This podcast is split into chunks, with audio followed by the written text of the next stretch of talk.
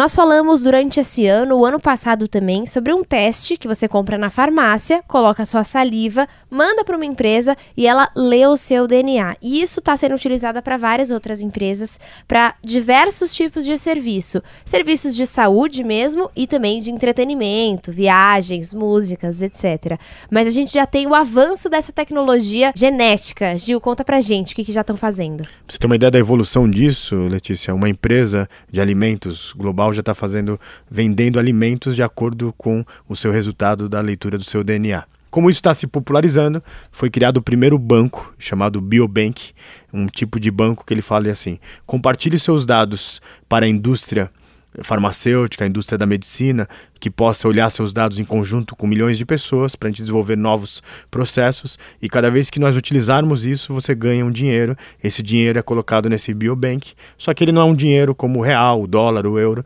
Ele é uma, uma moeda, né, uma moeda de, de blockchain, um tipo de um Bitcoin, de Ethereum, para você economizar.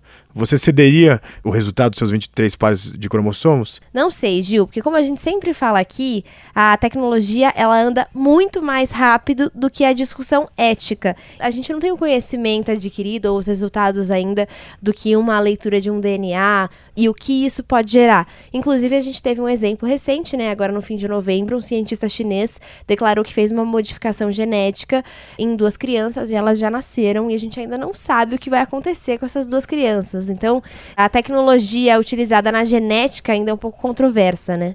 E olha só, esse mesmo pesquisador né, da Universidade de Shenzhen, ele já acabou de declarar que não foi apenas aquelas duas gêmeas. Tem mais duas crianças também que ele fez.